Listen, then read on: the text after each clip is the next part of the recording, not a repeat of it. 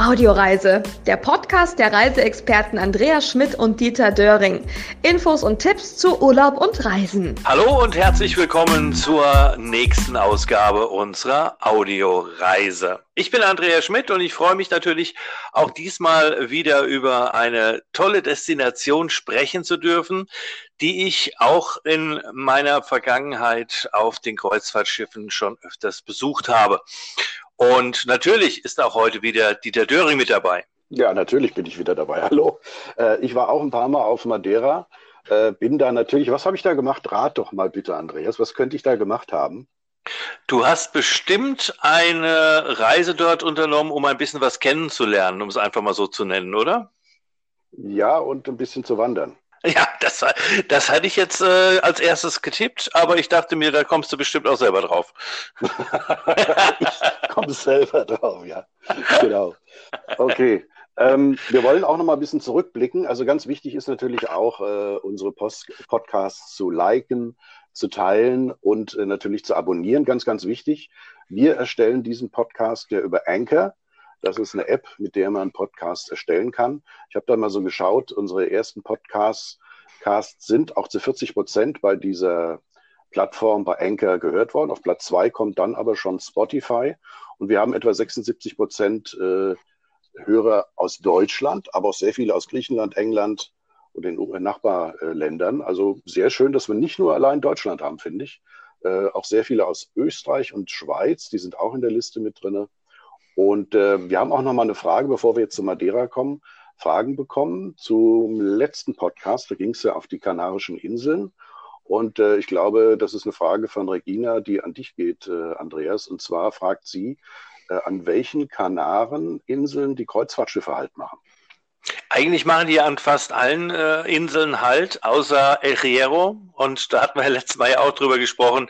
Da waren wir ja selber noch nicht. Und das ist auch wahrscheinlich ein Grund, warum wir da noch nicht waren, weil dort die Schiffe nicht anhalten. Ansonsten, egal ob La Palma, La Gomera, Teneriffa, Gran Canaria, Fuerteventura oder Lanzarote, das sind alles äh, Häfen, die von Kreuzfahrtschiffen auch, äh, wie es momentan aussieht, im kommenden Winter angefahren werden, weil das ist ja auch eine Frage gewesen äh, beim äh, letzten Mal, äh, die äh, Corona-Geschichte. Als wir den äh, Podcast aufgenommen haben, war äh, die Kanaren noch kein Risikogebiet. Kurz darauf wurden sie dann zum Risikogebiet erklärt. Ähm, momentan, und das ist der Stand von heute Vormittag, ähm, sieht es so aus, dass die Kanarenregierung die Kreuzfahrten in diesem Winter ab Ende Oktober freigeben.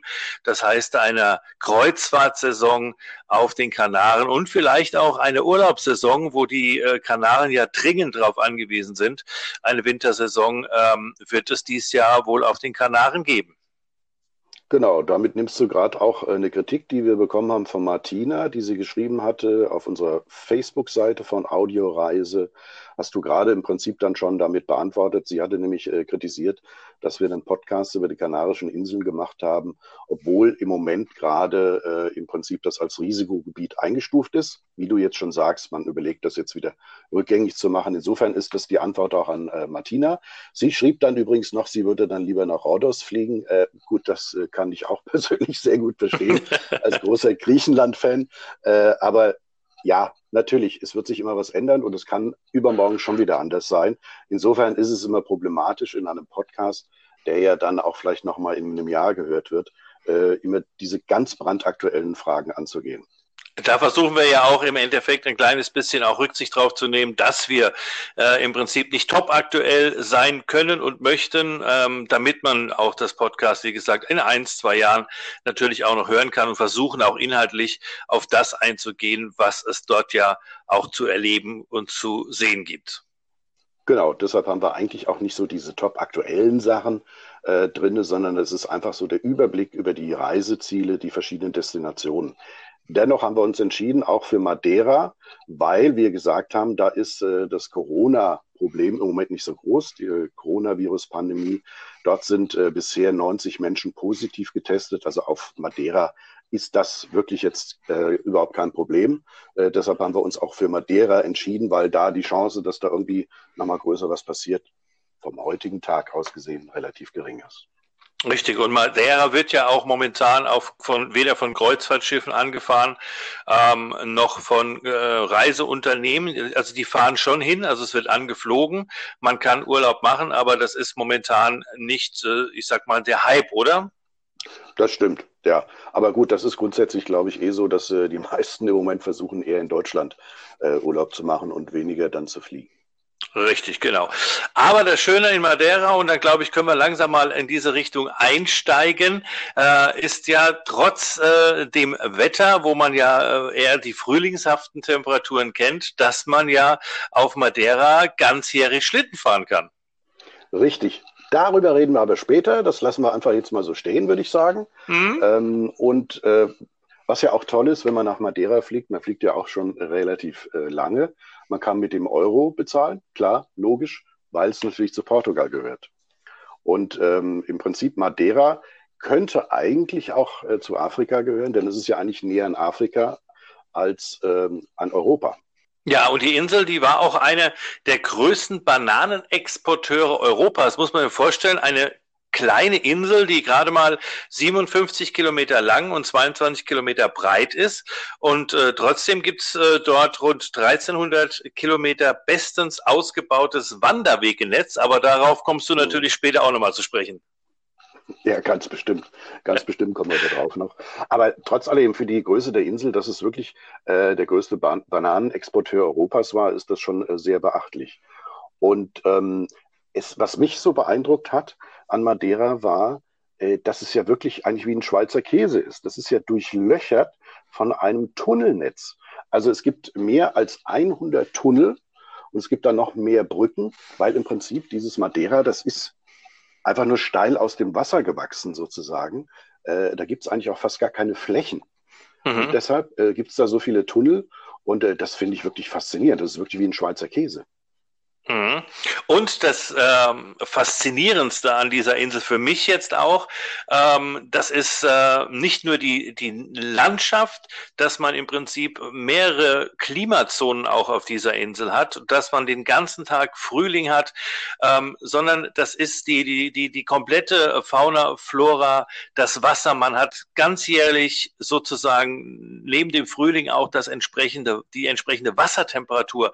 Das heißt, egal zu welcher Jahreszeit Jahreszeit man dort ist, ob im Sommer oder Winter, man kann eigentlich ganzjährig baden dort.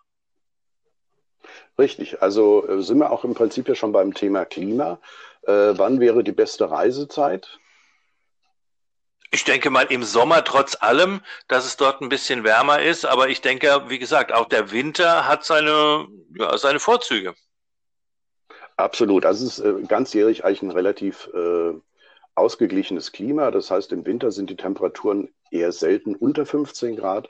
Und selbst in den Monaten äh, Juli, August, September, was ja so die Sommermonate sind, wird es auch nicht wärmer als 25 Grad. Also das ist wirklich sehr ausgeglichen. Und äh, vom Regen her gesehen würde man eigentlich sagen, so April bis Oktober, das ist so die beste Reisezeit für die Insel. Äh, ansonsten gibt es dann schon mehr Niederschläge, denn irgendwoher muss das Grün hierher kommen. Nicht umsonst wird der Madeira auch die Blumeninsel genannt. Richtig, und es, und es herrscht ganzjährlich dieses milde Klima. Und selbst im, im Januar und Februar, da liegen die Temperaturen nur ab und zu mal unter 15 Grad. Ich habe selber jahrelang erleben dürfen, als ich in den Wintermonaten dort mit den Schiffen unterwegs war. Und äh, man kann es wirklich aushalten. Nachts wird es ein bisschen kühler, da ist auch mal einstellig, das kann auch mal passieren. Aber die meiste Zeit, man hat wirklich tagsüber ein Klima so zwischen 18 und 21 Grad, selbst über Weihnachten. Und Weihnachten ist nochmal ein Thema, da werden wir auch nochmal speziell gleich zu sprechen drauf kommen, glaube ich. Genau, da hast du noch was äh, ordentliches, äh, was Schönes zu, erzählen.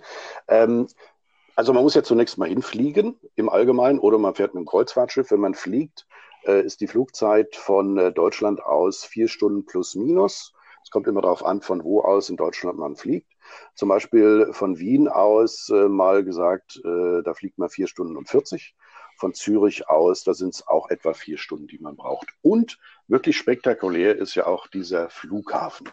Äh, allein schon der Landeanflug, äh, wenn man aus einer bestimmten Richtung kommt, dann muss dieses Flugzeug eine Rechtskurve fliegen, die so extrem steil ist, dass du eigentlich das Gefühl hast, ähm, ja, äh, du fällst direkt aus dem Fenster raus aus Wasser, weil das wirklich so steil ist.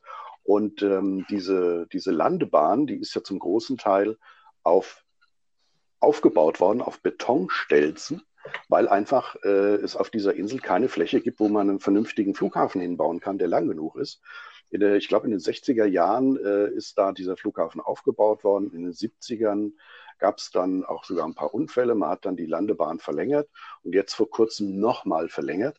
Also es ist ein riesiges Bauwerk mit riesigen Stelzen, äh, ist auch schon sehenswert äh, und das Gefühl, auf diesem Flughafen zu landen, ist auch was ganz Besonderes. Hm, das Gefühl hatte ich äh, leider noch nicht, aber ich äh, kenne es aus Erzählungen und natürlich aus vielen Reportagen, die man ja auch im Fernsehen sieht, dass dieser Flughafen zu den Top 5 der gefährlichsten Flughäfen der Welt ja auch mitgehört. Richtig, genau. Äh, Flughafen heißt oder hieß früher ja Santa Catarina, äh, heißt aber seit kurzem Cristiano Ronaldo. Und ähm, das ist ja ein ganz besonderes Thema. Wir wollen nicht über Fußball reden, aber über Cristiano Ronaldo muss man einfach reden, wenn man über Madeira redet, mhm. weil man begegnet, begegnet ihm in irgendeiner Form ständig auf der Insel. Auf jeden Fall. Direkt am Hafen zum Beispiel gibt es das große Cristiano Ronaldo Museum. Und man muss dazu sagen, Cristiano Ronaldo ist ein Kind dieser Insel. Er ist dort geboren. Er hat dort seine Karriere begonnen. Das heißt, er hat dort begonnen, Fußball zu spielen und ist eigentlich der Volksheld sozusagen Madeiras. Das stimmt. Ähm, es gibt äh, ein, auch am Hafen ein äh, Denkmal praktisch an ihn, eine Figur, äh, die dort aufgestellt in so einer typischen äh, Pose, wenn er beim Fußballspiel so einen Freistoß äh, spielen will. Dann hat er immer so die, die Beine ein bisschen auseinandergestellt und so aufrecht hingestellt, bevor er dann losläuft. Und genau diese Pose ist da festgehalten worden. es gibt auch eine Büste von ihm, die vor ein paar Jahren erstellt wurde. Da hat man sich eher so ein bisschen drüber lustig gemacht, weil der Gesichtsausdruck dort ein bisschen eigenartig von ihm ist. Jetzt gibt es mittlerweile noch eine weitere Büste, die mehr ihm ähnelt. Also bei dieser ersten hat man dann doch oft gesagt, es wäre mehr so Popeye, wie er da aussehen würde. Ja, und äh, um das kleine Museum drumherum ist auch noch ein Hotel gebaut. Ähm, das ist auch sein Hotel, aber das ist nicht das einzige Hotel, das er auf dieser Insel hat. Ähm, er ist also nicht nur, sage ich mal, Geschäftsmann, er ist äh, daneben natürlich auch äh, mit der Insel oder mit der Insel weiterhin verbunden. Wenn es irgendwelche größeren Veranstaltungen Veranstaltungen gibt, äh, ist er meistens mit dabei und ist und bleibt sozusagen auch das Kind der Insel. Und er ist auch sehr stolz drauf, von Madeira zu kommen. Absolut. Und er äh, beteiligt sich auch an sehr vielen karitativen Sachen. Ähm, er spendet regelmäßig Blut. Das ist ja auch ein Grund, warum er keine Tattoos hat, weil er sagt, er spendet regelmäßig Blut und äh, da würde das nicht zusammenpassen. Also auch ein, ein Mensch, der sehr viel auch für seine Insel, für seine Heimat tut. Audioreise. Infos und Tipps zu Urlaub und Reisen.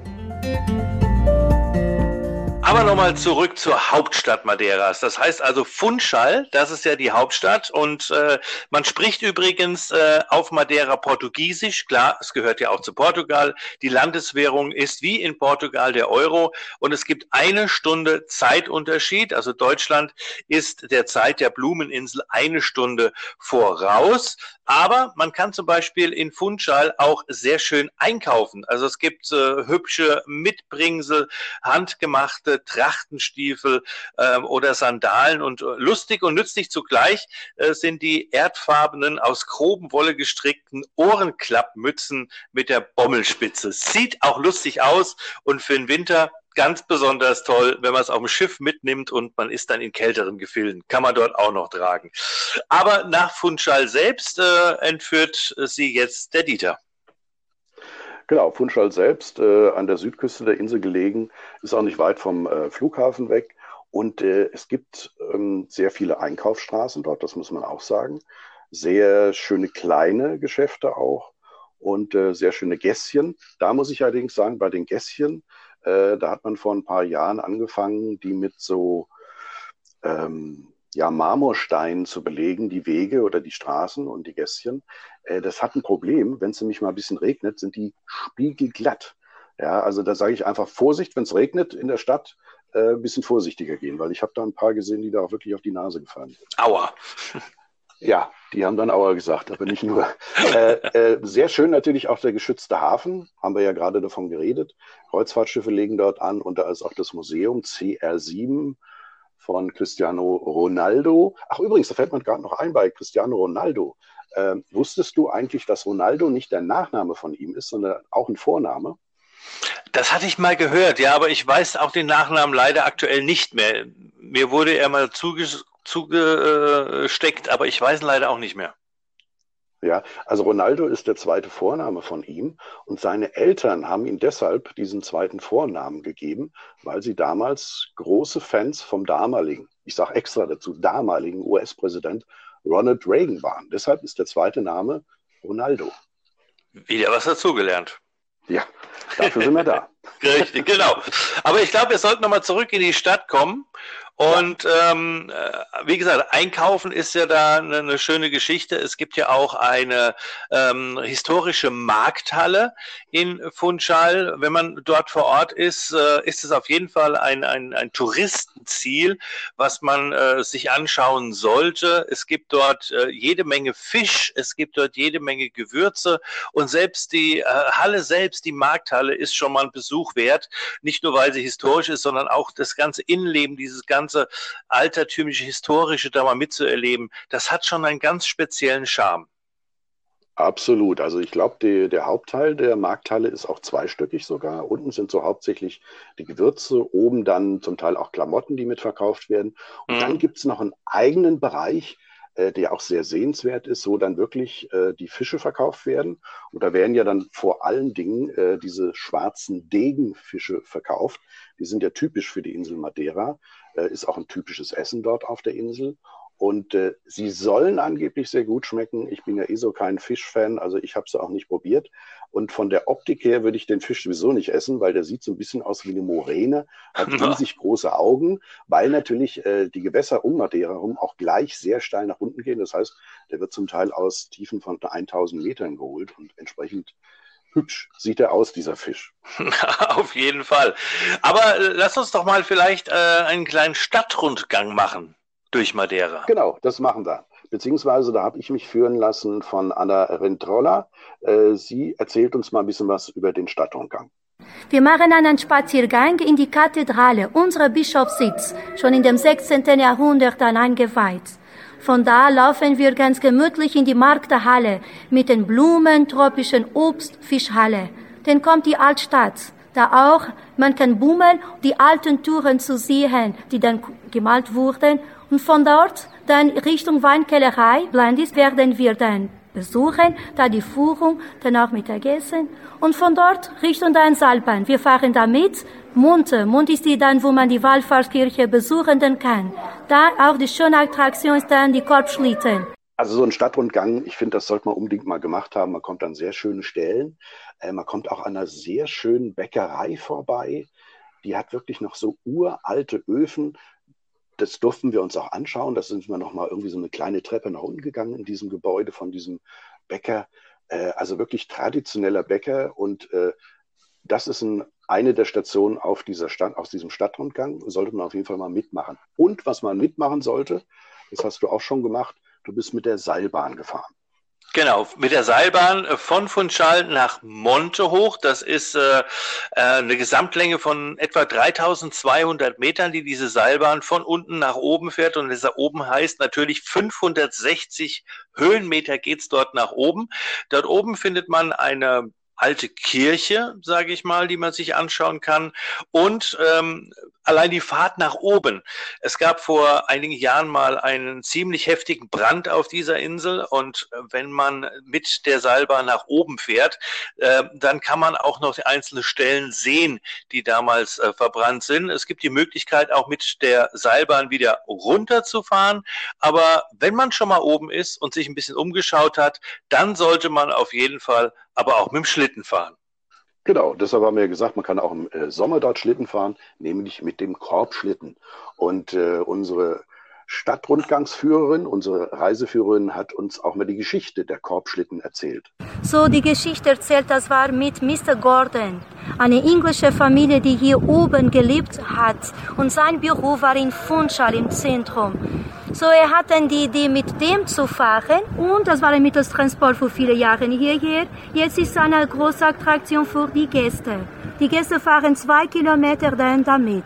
Aber bevor man natürlich mit dem Schlitten nach unten fährt, dann empfehle ich aber auch noch in den botanischen Garten von Funchal zu gehen. Da warst du auch, ne?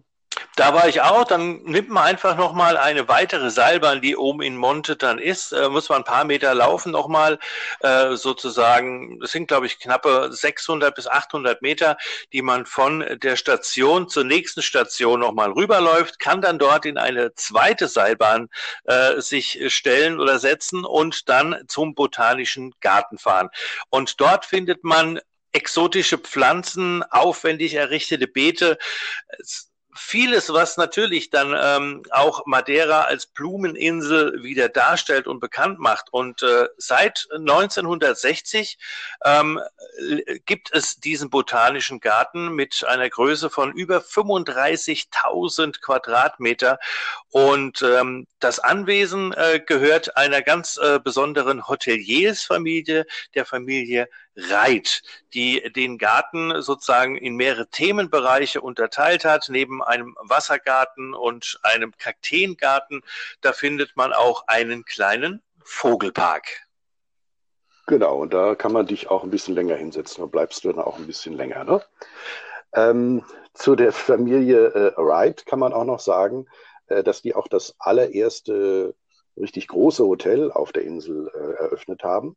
Schon ein paar Jährchen her. Das ist das äh, Wright Palace. In dem habe ich auch gewohnt. Das ist so ein, so ein bisschen englisch, ein bisschen plüschig.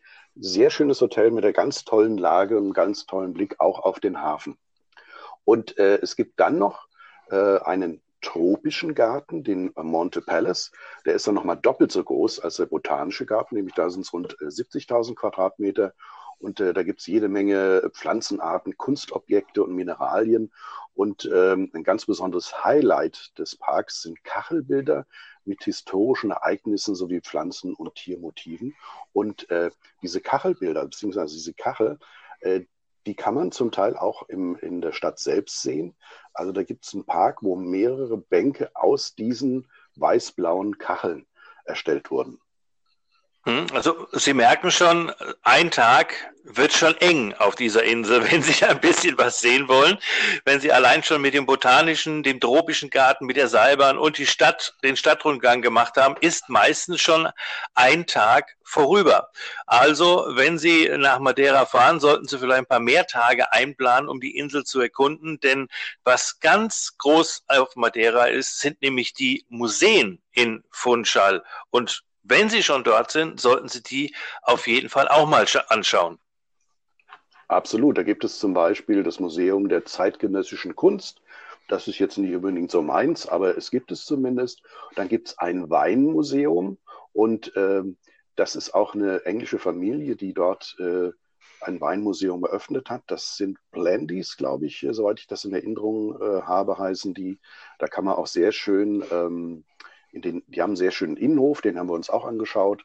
Und äh, man kann durch die, durch die Gänge durchgehen, an den ganzen riesigen Weinfässern vorbei. Es gibt einen kleine, kleinen Bereich, wo man dann wirklich so ein bisschen aus der Geschichte der Weinkellerei äh, lernt. Da sind auch viele alte Gerätschaften aufgebaut. Das ist sehr interessant.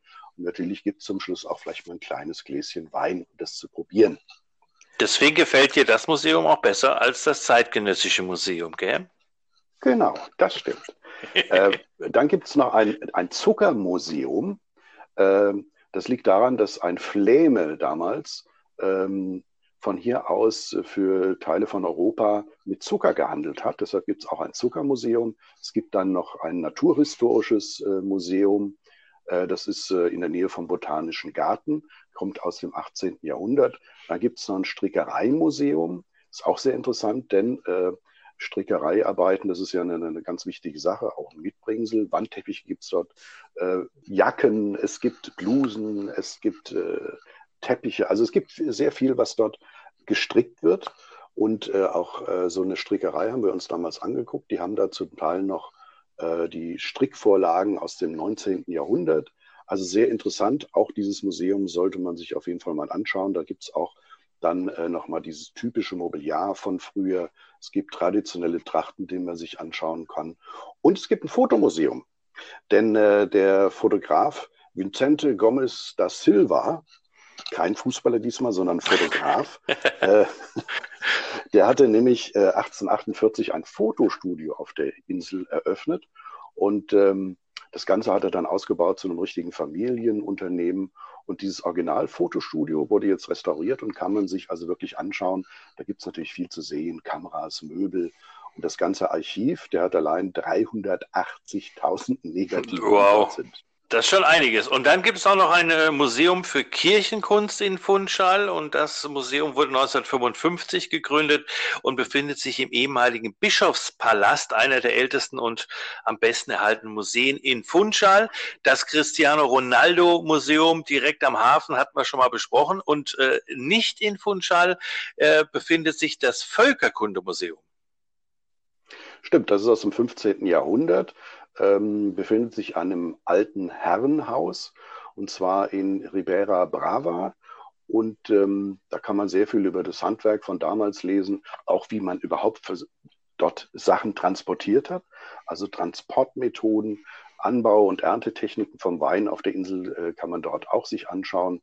Und es gibt eine Dauerausstellung über Fischfang. Und äh, dann gibt es noch das Museumshaus von Christoph Kolumbus. Aber das befindet sich auf der Nachbarinsel äh, von äh, Madeira, nämlich auf Porto Santo.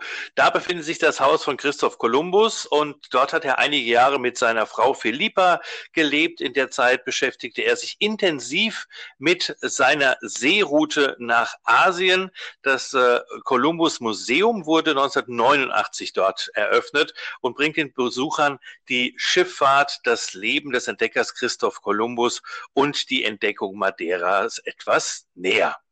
Genau, da sind noch alte Seekarten, Schiffsmodelle, Logbücher, da kann man reingucken.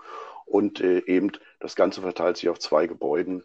Äh, eines davon war eben äh, das Wohnhaus von Christoph Kolumbus.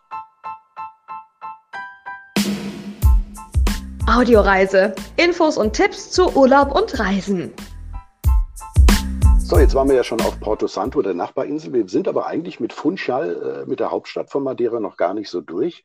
Denn uns beide, Andreas, verbindet ja auch was, äh, eine ganz besondere Geschichte. Denn wir haben uns ähm, in Funchal getroffen, sind dort in eine, ich möchte sagen, Falle getappt.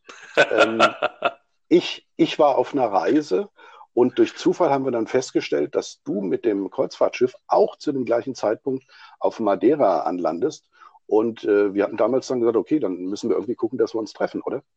Ja, das, das war dann auch ganz verzwickt, weil du bist erst äh, kurz nach eins äh, aus dem Hotel gekommen und wir haben uns dann an einer Bar getroffen. Ähm, die Bar ist so ein kleines bisschen auch äh, bekannt als Crewbar äh, für die Seefahrer. Das heißt also, wenn äh, wir mit dort mit einem Schiff äh, in, in Madeira waren oder in Funchal waren, da haben wir uns meistens abends dann nochmal mit der Crew in dieser Bar getroffen. Äh, Trap heißt sie übrigens. Äh, wenn Sie also da mal unterwegs sind und äh, sehen ein Kreuzfahrtschiff vorne stehen, können Sie davon ausgehen, dass Sie dort abends die Crew antreffen werden.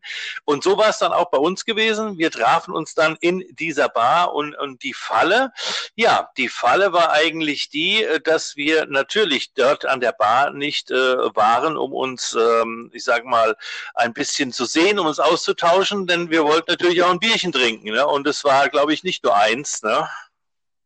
Es war, ich glaube, zwei waren es. Äh, sagen wir mal so. Es waren, glaube ich, zwei Bierchen, die wir da getrunken haben. Es wurde dann auch ein bisschen später. Äh, am nächsten Morgen dann äh, hatten wir natürlich einen vollen Plan, was wieder angesagt war. Ich war ein bisschen müde. Zwei, genau. Das war das erste und das letzte. Und die dazwischen, die zählen wir ausnahmsweise nicht. Aber wenn wir schon mal beim Trinken sind, da wollen wir natürlich auch äh, auf ein ganz besonderes Getränk zu sprechen kommen, was sozusagen das Nationalgetränk von Madeira ist. Und zwar ist das der Poncha. Nicht zu verwechseln mit Poncho, das ist das, was man überzieht. Und der Poncha ist das, was, äh, wo man einen übergezogen bekommt, spätestens nach dem dritten. Ähm, denn das ist schon was ganz Leckeres. Man äh, kann sich das so vorstellen, ein bisschen Zitronensaft und ein bisschen Orangensaft und dann kommt äh, Kachaka mit dazu. Oder ein Rum, das kann man sich aussuchen ähm, und das Ganze wird vermischt und ähm, hat eine ganz besondere Note, weil es ist auch eine gewisse Art Zucker noch mit dabei. Und wenn man das trinkt, dann denkt man sich, oh, das schmeckt aber lecker. Spätestens nach dem dritten kriegt man dann einen so dermaßen übergezogen. Und besonders fällt es dann auf im Winter, weil diesen Poncha gibt es äh, während des Weihnachtsmarktes in verschiedenen Versionen auch warm. Ja, also richtig warm. Und äh, jeder, der schon mal warmen Alkohol getrunken hat, bis auf Glühwein, der weiß, wie schnell das ganze Ding in den Schädel zieht. Ja, und auch das äh, durfte ich mehrmals erfahren, weil ich mir gedacht habe, komm, das schmeckt so gut, wir trinken noch ein. Äh, kostet auch nicht viel. Also zwei Euro auf dem Weihnachtsmarkt in, äh, in Funchal. Ähm, da gibt's fast in jeder Hütte gibt's den dann. Ähm, ist, ist nicht viel. Zwei Euro, komm, trink mal ein. Ach komm, trink mal noch ein. Ach komm, einer geht noch. Ähm, und dann merkt man es auch schon mal. Das kann ich mir gut vorstellen. äh, wenn, wir, wenn wir schon beim Thema Funchal sind, obwohl das betrifft ja nicht nur Funchal als solches, ähm, Funchal steht ja auch im Guinness-Buch der Rekorde mit dem Silvesterfeuerwerk, ne? Richtig. Äh, man sagt, Funchal hätte das schönste Feuerwerk der Welt. Sydney-Freunde sagen jetzt wahrscheinlich nein. Ja, das gibt's in Sydney. Aber es steht, wie gesagt, im Guinness-Buch der Rekorde. Und das liegt daran, weil das eine äh, jahrelange Tradition schon hat. Und man muss es so sehen. Man muss sich als Feuerwerksfirma, nenne ich es jetzt mal so, bereits bis Februar bewerben auf dieses Feuerwerk. Dann gibt es dann bis Mai immer mal wieder so ein paar, hm, sagen wir mal so, äh, Auswahlverfahren. Und dann werden zehn Firmen im Mai eingeladen, die dann Ende Mai, Anfang Juni auf der Insel sozusagen ihr Feuerwerk vorführen dürfen. Eine Jury, eine Fachjury wählt dann zwei Firmen aus diesen aus, die dann an Silvester das Feuerwerk machen dürfen. Und jedes Jahr an Silvester kann man davon ausgehen, dass Dutzende Schiffe, Kreuzfahrtschiffe, entweder im Hafen oder irgendwann ist der auch voll, natürlich dann auch auf Rede vor dem Hafen liegen, nur wegen des Feuerwerks. Und wenn Sie die Möglichkeit haben, zu dieser Zeit eine Reise zu unternehmen über Silvester, eine Möglichkeit haben, dieses Feuerwerk zu sehen, dann machen Sie es, weil das ist wirklich ein unfassbar tolles Erlebnis, was man nie mehr vergessen wird. Okay, also wird direkt auf die Liste draufgesetzt. Dann würde ich sagen, gehen wir mal so ein bisschen in den Norden der Insel. Da kommen wir zu einem Küstendorf, das heißt Sao Vicente. Das sind mehrere kleine Gemeinden, die da irgendwann mal zusammengelegt wurden. Und das äh, sehr Schöne dort, das sind die Herrenhäuser. Die sind äh, so aus dem 18. Jahrhundert und äh, sind dort gebaut worden von sehr vielen Leuten, die eine Weinkellerei hatten. Also von dieser Madeira-Weinindustrie, jetzt um das äh, Wort mal zu nehmen. Und äh, diese Herrenhäuser sind recht äh, großzügig gebaut, bestehen aus zwei Stockwerken. Im unteren Teil ist komplett das Haus für die Weinherstellung gewidmet. Und im oberen Teil, da hat man dann gewohnt. Und diese Häuser, diese Herrenhäuser sich anzuschauen, ist schon wie was ganz Besonderes. Und am Rande des Dorfes gibt es dann noch eine Besonderheit. Auf einem großen Felsblock da gibt es nämlich eine, eine Kapelle, die an der Mündung des Rio do São Vicente ist. Und in diese Kathedrale kann man reingehen. Die ist wirklich in diesen Felsblock hineingebaut, praktisch im Flussbett. Und man kann äh, von rechts und links sind da Brücken, äh, dass man also auch an diese Kapelle hinkommt. Gebaut wurde die 1692. Mhm, und, und, vor einigen Jahren, der wurde am Rand des Dorfes äh, äh, die Grotten von San Vicente eröffnet, äh, die eine weitere touristische Attraktion der Region bilden soll. Und die Grotten entstanden vor rund, Achtung, 890.000 Jahren äh, durch einen Vulkanausbruch dort. Und heute sind Besucher dazu eingeladen, auf den Pfaden der Lavaströme einfach mal zu wandern, zu wandern und auf Entdeckungsreise durch die bizarren Höhlen zu gehen. Also das ist auch nochmal auf jeden Fall ein Tipp, den man sich am mittlerweile, ich glaube, vierten Tag der Reise anschauen sollte. Ja, also ich sage mal, eine Woche Madeira ist wenig. Also ich habe das auch gemerkt. Ich war ja dann auch mehrfach dort. Also wirklich eine tolle Insel. Und äh, es gibt sogar ein paar Strände. Man mag es fast nicht glauben, weil eigentlich gibt es ja bloß Steilküste. Ich weiß, ich bin, äh, das eine Mal wollte ich auch unbedingt ins Wasser. Und da gab es vom Hotel aus äh, auch die Möglichkeit, ins Wasser zu gehen, aber nicht über den Strand, sondern über die Felsen. Da war dann praktisch im Felsen so eine, so eine, so eine Leiter befestigt, dass mhm. man ins Wasser gehen kann. Man kann natürlich dann auch nicht ins Wasser gehen, wenn irgendwie größere Wellen sind, weil da wird man direkt an die Felsen geklatscht. Bin da reingegangen, ja, es war sehr frisch, äh, sage ich mal, das Wasser. Äh, und das Eigenartige war, dass ja wirklich dann, weil es so am Rande war, das ist immer so hoch und runter gegangen, praktisch wie auf dem Schiff, so hoch und runter gegangen das Wasser, und du bist hoch und runter. Und wenn du rausgehen wolltest, musst du dann erstmal gucken, dass du den richtigen Moment erwischt, dass du wieder diese Leiter erreichst. Das ist auch nicht schlecht. Es gibt schon Strände, ähm, und zwar zum einen am westlichen Ende von der Stadt. Funchal selbst gibt es äh, einen Strand. Ähm, da gibt es noch drei kleine weitere Strand, äh, Sandstrände. Es gibt auch einen Kiesel- und einen Steinstrand. Genau, und dann gibt's auch noch eine ganz besondere Bucht, und zwar die Bucht von Machico. Die äh, liegt ähm, an der Praia de Machito, äh, einer der wenigen Sandstrände auf Madeira. Es ist ausgestattet oder er ist ausgestattet äh, durch äh, Restaurants, Bars, Umkleidekabinen, Duschen und sogar Sportmöglichkeiten. Man kann dort ein bisschen Fußball spielen, Volleyball spielen und es gibt Tretboote und auch Jets, die man sich dort mieten kann. Und die Nachbarinsel, wir haben sehr kurz gesprochen, äh, Porto Santo, auch da gibt es einen Strand, der liegt an der Südwestküste und der Strand bietet wunderschönen Kontrast zwischen steinigen Felsblöcken und kristallklarem Wasser des Atlantik. Und oberhalb des Strandes befindet sich der Aussichtspunkt Pico das Flores, äh, von welchem man einen hervorragenden Blick über die ganze kleine Insel Porto Santo Santo hat. Audioreise. Infos und Tipps zu Urlaub und Reisen.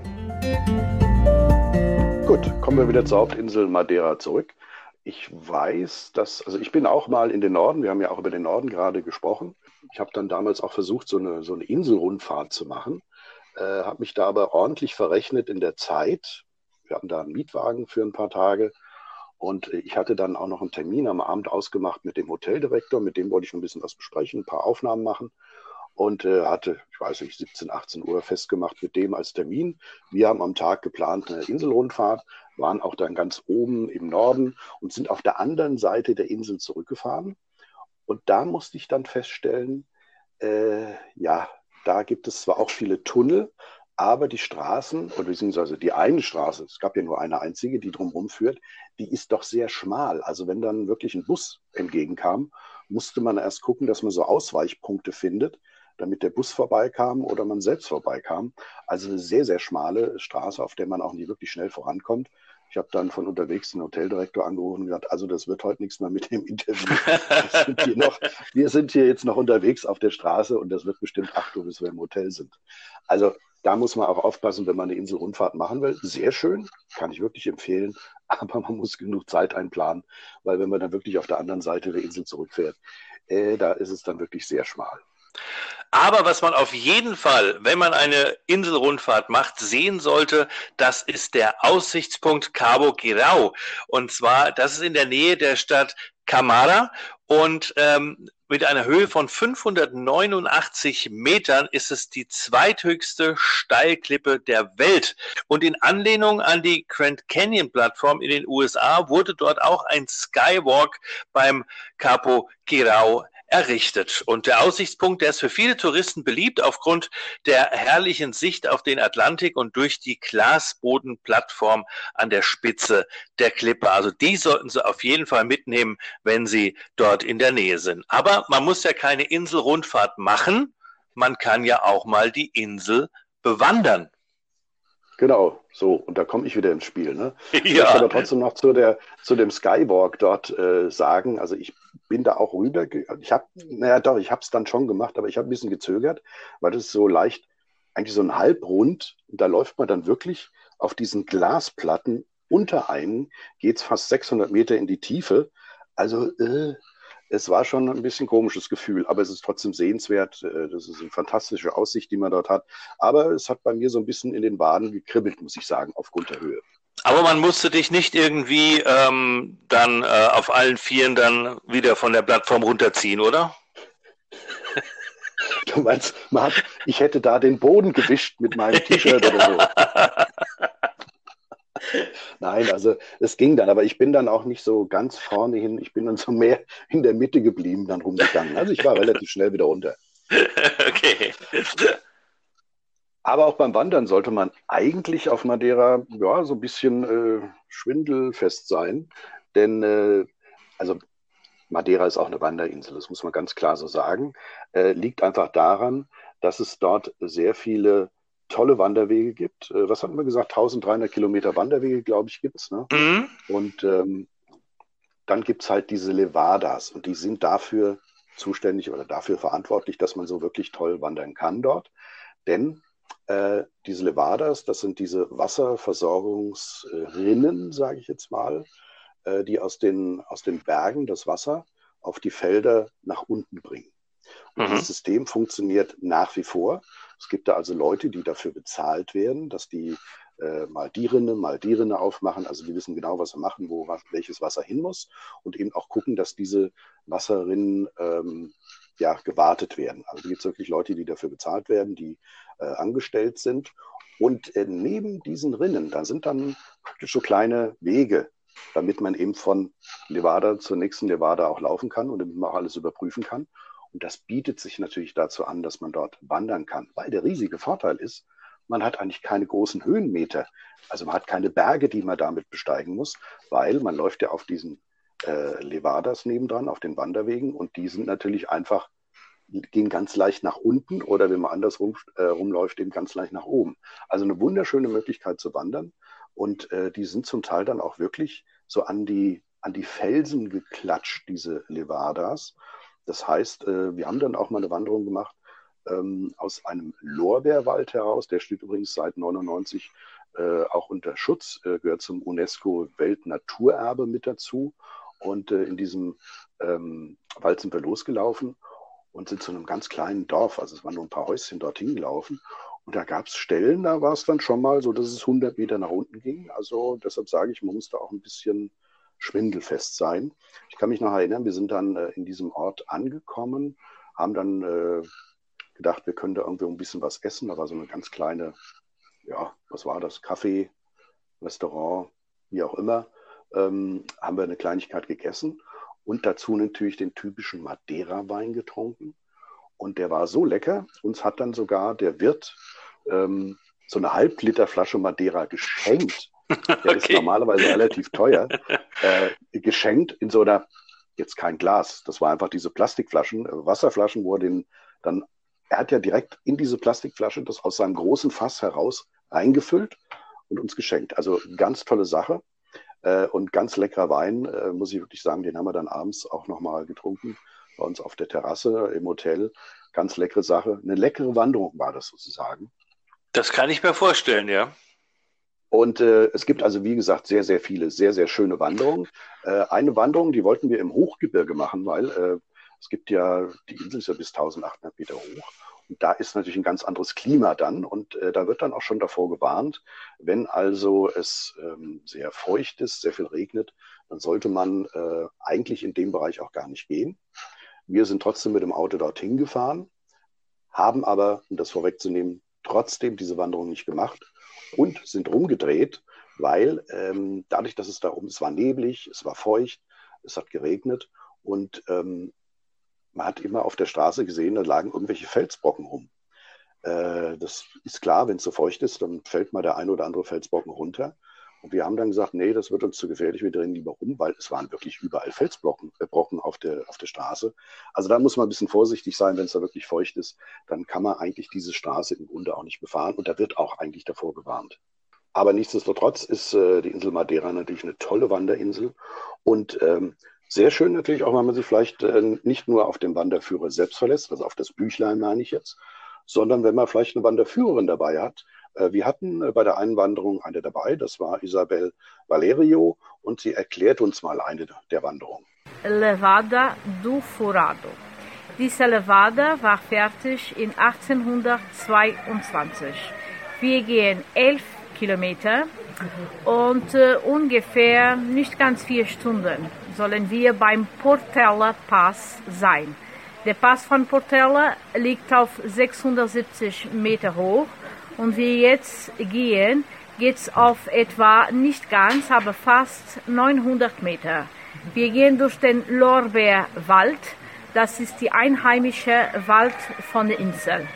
Diese Levada ist noch heute benutzt und nimmt das Wasser für die Bauern in Porto da Cruz an die Küste.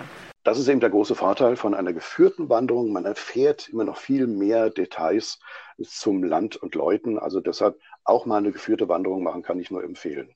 Es gibt auf Madeira übrigens auch einen Barfußpfad. Äh, das äh, ist vielleicht auch nochmal eine Sache, die ist natürlich dann nicht so lang. Aber ein Erlebnis für die Sinne wahrscheinlich, ne, würde ich mal sagen. Aber nicht nur Wandern, äh, sondern Sport- und Freizeitaktivitäten sind auf Madeira natürlich auch vorhanden.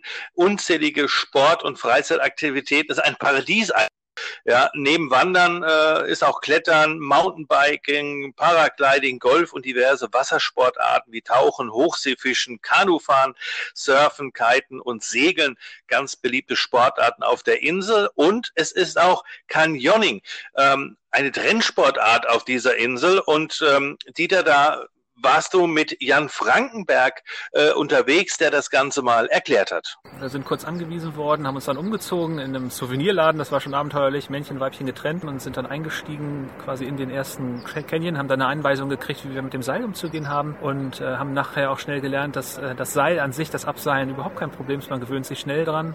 Ähm, wir haben äh, drei, vier Stellen gehabt, wo wir uns abgeseilt haben, wurden, ähm, die wurden dann auch immer höher, man wurde somit auch mutiger. Äh, anfangs hat man seinen Fuß ins kalte Wasser gehalten, hatten, was ungefähr 5 Grad hatte.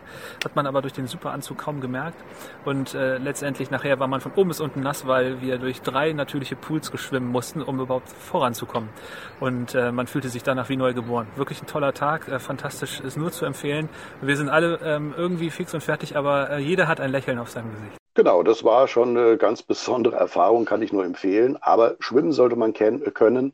Und Höhenangst, ja, passt jetzt auch nicht unbedingt so dazu. Man, man springt schon immer mal ein paar Meter in irgendeines äh, dieser Wasserbecken, die sich da natürlich gebildet haben. Und deshalb ist man entsprechend auch eben angezogen. Und äh, es gilt normalerweise ein Mindestalter von zwölf Jahren. Und ähm, kosten tut so eine Tour, das ist so eine Halbtags-Abenteuertour, sage ich mal so um die 60 Euro. Man kann übrigens auch Golf spielen. Audioreise. Infos und Tipps zu Urlaub und Reisen. Aber natürlich haben die Engländer auch das Golfspielen mit nach dorthin gebracht. Also die Familien Miles, Leacock und Blandy, das sind die von dem Wein, äh, die haben da die ersten Golfplätze angelegt. Mittlerweile gibt es drei Golfplätze. Was auch sehr schön ist äh, auf Madeira, es gibt Whale-Watching-Touren. Da kann man natürlich Wale und äh, auch Delfine beobachten, auch eine sehr schöne Sache. Das habe ich auch einmal gemacht, da äh, hat es aber nicht geklappt. Also wir haben äh, zwei, drei Delfine gesehen, Wale haben wir leider keine gesehen.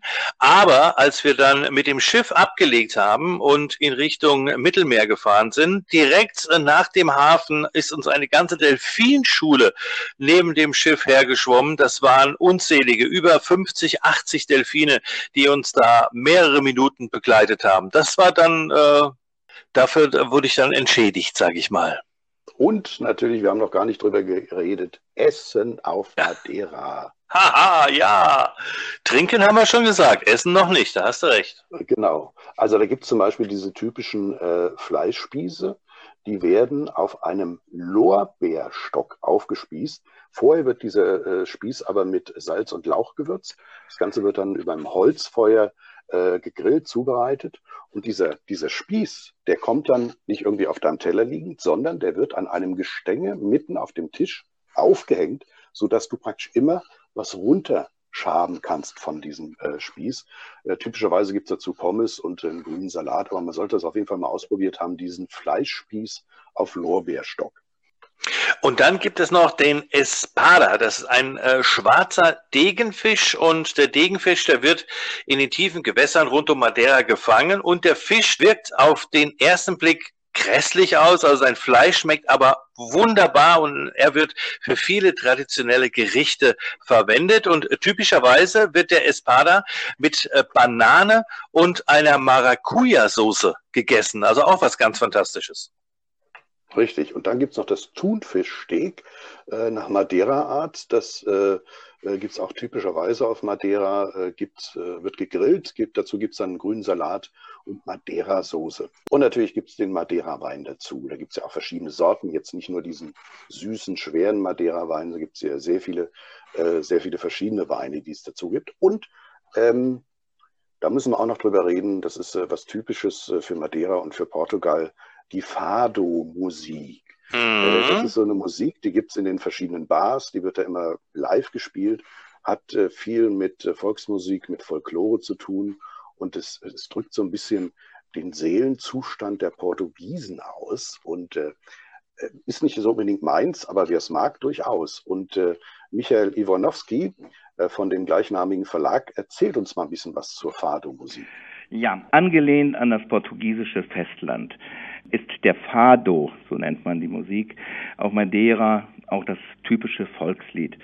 Es sind Lieder, die melancholisch sind, von meistens von unglücklicher Liebe, erzählen von vergangenen Zeiten, von Sehnsüchten nach besseren Zeiten. Die Sänger oder die Sängerin werden meist von ein oder zwei Gitarren begleitet und äh, manchmal klingt das Ganze so ein bisschen arabisch. Naja, wir sind ja auch nicht so ganz weit weg. Man kann äh, diese Fado äh, in Restaurants genießen oder im Freien oder halt in Hotels. Und der Fado wird sogar geschützt. Er zählt äh, seit 2011 zum schützenswerten Weltkulturerbe der UNESCO. Und es gibt ja ein paar äh, bekannte Besucher der Insel. Zum einen sind es äh, viele deutsche Auswanderer gewesen, die auf die portugiesische Insel ausgewandert sind. Die betreiben mittlerweile Tauchschulen und äh, Wanderungen werden angeboten, auch von vielen Deutschen. Ja, ich würde sagen, ich hoffe, Sie hatten einen kleinen oder haben einen kleinen Einblick über die wunderschöne Inselwelt von Madeira erhalten können. Wie gesagt, die Möglichkeiten, auf diese Insel zu kommen, sind ja, einige entweder mit dem Flugzeug, dann haben sie noch eine spektakuläre Landung mit dabei oder sie können natürlich auch mit dem Kreuzfahrtschiff dorthin fahren und ich glaube, auch in diesem Winter, egal was passiert, sollte es möglich sein. Der Anfang wird auf den Kanaren gemacht mit der Kreuzfahrt und dann ist, denke ich mal, dann zum Januar, Februar hin auch spätestens Madeira wieder bei einigen Reedereien mit im Programm. Und nicht vergessen, äh, bei uns auf der Facebook-Seite Audioreise liken, teilen natürlich auch mit Freunden, immer wieder teilen. Uns ist natürlich schon wichtig, dass äh, wir möglichst viele Leute erreichen damit. Und ähm, dann natürlich auch wichtig, den Podcast zu abonnieren. Es gibt ja da die verschiedenen äh, Anbieter, die diese Podcast anbieten. Wir erstellen den bei Anchor. Auch da kann man natürlich den Podcast abonnieren, aber genauso gut bei Spotify oder auch bei Apple. Und äh, über die App von Anchor, da kann man sogar uns eine Nachricht zukommen lassen, eine Audionachricht. Also ganz, ganz wichtig. Wenn es Ihnen gefallen hat, dann bitte teilen. Wenn es Ihnen nicht gefallen hat oder wenn Sie Kritik haben, auch bitte gerne uns schreiben. Und wenn Sie möchten, können Sie uns einfach mal sagen, über welche Destination Sie gerne mal mehr wissen wollen. Dann wissen wir nämlich auch, wo wir demnächst mit der Audioreise hinreisen werden. Audioreise, der Podcast der Reiseexperten Dieter Döring und Andreas Schmidt. Infos und Tipps zu Urlaub und Reisen.